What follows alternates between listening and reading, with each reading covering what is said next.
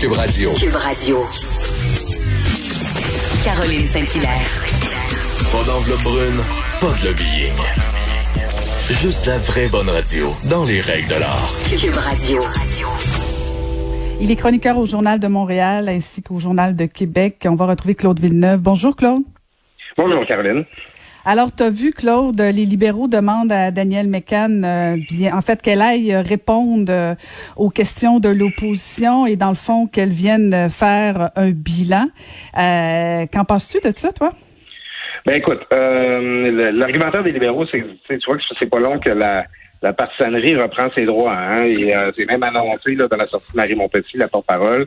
Euh, on a fait une trêve durant la campagne. On a dit qu'on ferait les bilans plus tard. Alors là, maintenant, la trêve est finie. C'est le temps de faire les bilans. C'est un peu tôt pour faire les bilans parce que, euh, en fait, on n'a pas encore... on, ne sait pas encore quelle deuxième vague il faut anticiper. En fait, ce serait si on en fait un, ce serait le bilan de la première vague, la première phase de la COVID-19. Euh, il y a aussi que, bon, on, est encore en train euh, de, On est presque encore en train de compter les morts. Hein, les, on, il y a encore une mise à jour quotidienne, il y a encore des, des vérifications qui se font quant à la surmortalité, des, des, des euh, les, morts en trop, là, en quelque sorte, qu'on peut avoir au Québec à ce moment-là. Mais bon, les libéraux, euh, ils voient arriver la rentrée parlementaire, ils veulent marquer des points face au gouvernement et ils aimeraient ça, justement, qu'on procède à un premier bilan. Donc, moi, pense que c'est de bonne guerre, en quelque sorte. Euh, je comprends aussi également l'argumentaire de dire c'est Daniel McCann qu'on va entendre. C'était elle qui était ministre de la Santé pendant euh, la, première vague de la COVID-19. Ça s'est vu en France, où la, la, personne était ministre de la Santé jusqu'à juste avant le début de la pandémie a eu à, témoigner. Mais moi, mon propos, c'est que on devrait pas s'arrêter en si bon chemin et tant qu'à faire euh, un petit peu de partisanerie, tant qu'à faire comparaître des anciens ministres, ben, j'aimerais bien entendre Gaétan Barrette aussi. Mais pourquoi Gaétan Barrette n'était pas aux commandes pendant la pandémie? Non, effectivement. Mais euh, tu vois, euh, on, a beaucoup discuté un petit peu du chaos dans les CHSLD, les directives qui se rendaient pas sur le terrain, les directives de la santé publique, du ministère, les directives du premier ministre. Inversement, l'information, ce qui se passait sur le plancher des vaches, qui remontait pas aux politiques. Il y a beaucoup de gens qui sont qui, ont ciblé la réforme Barrette, là, qui a ajouté beaucoup d'opacité, qui a renforcé la bureaucratie euh, à bien des égards dans le secteur de la santé. Écoute, Caroline, durant la, au mois au mois d'avril, durant la pandémie, il y avait des CHSLD qui voulaient louer des chambres d'hôtel pour louer pour loger des infirmières et des proposés bénéficiaires qui s'étaient rendus disponibles. Ben, ils avaient besoin d'une autorisation du CIUS pour pouvoir loger le personnel, pour pouvoir engager une dépense comme la location d'une chambre d'hôtel. On a réduit de beaucoup l'autonomie des CHSLD, on s'est beaucoup coupé d'eux. Puis ça, ben, c'est le fruit de la réforme Barrette. Alors, euh, moi, je, suis bien d'accord pour que Daniel Mécan rende des comptes, mais il faut garder en tête que le, réseau de la santé qu'elle avait dans les mains pendant la pandémie, ben, c'est celui dont euh, on a hérité de la part des gouvernements précédents. Ben écoute, Claude, je vais peut-être te, surprendre, puis peut-être que tu seras pas. En fait, je, je tu seras pas d'accord avec moi parce que moi, je suis pas d'accord avec toi. Je pense que ni un ni l'autre devrait.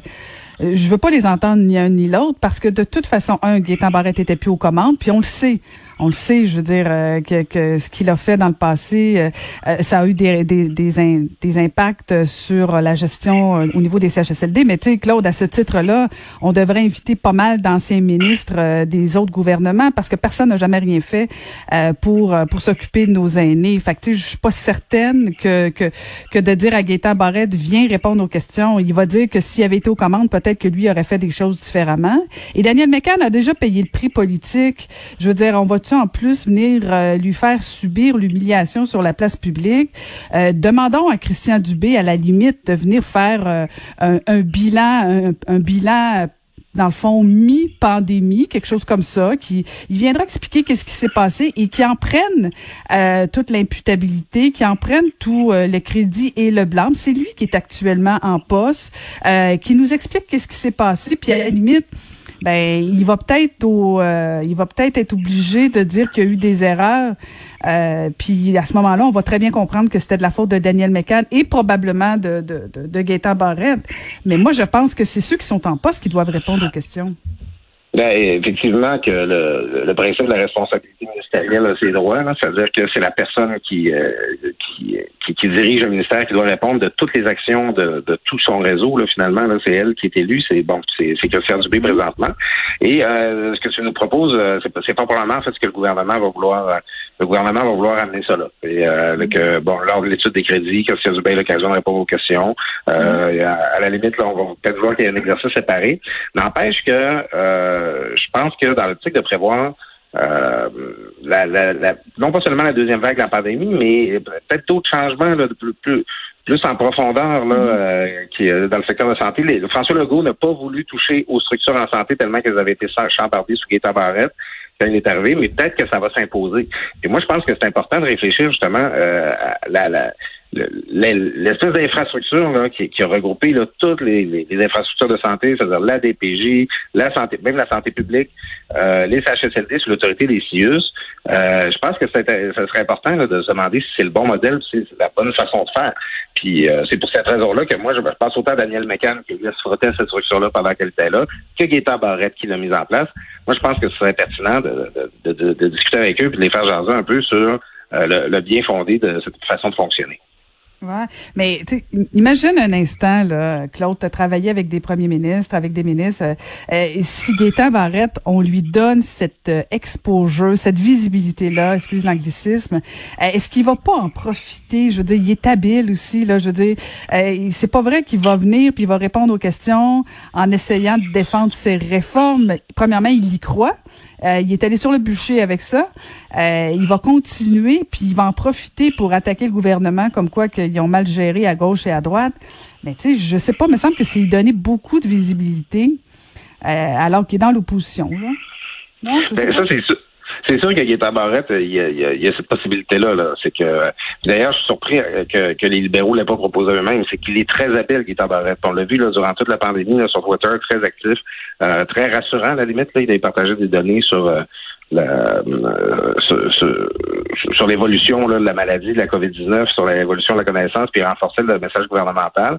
Euh, il, il, il s'est un peu réhabilité, Gaëtan Maret, dans cette pandémie-là. C'est pour ça que moi, si j'étais les libéraux, je l'aurais fait moi-même. Non seulement j'aurais proposé que Daniel Mégat comparaisse, mais j'aurais proposé la participation, la collaboration euh, également qui est parce que euh, c'est sûr que ça pourrait être un exercice périlleux pour lui, mais il, est très habile. Il, il, pourrait très bien s'en servir aussi pour redorer son blason encore une fois.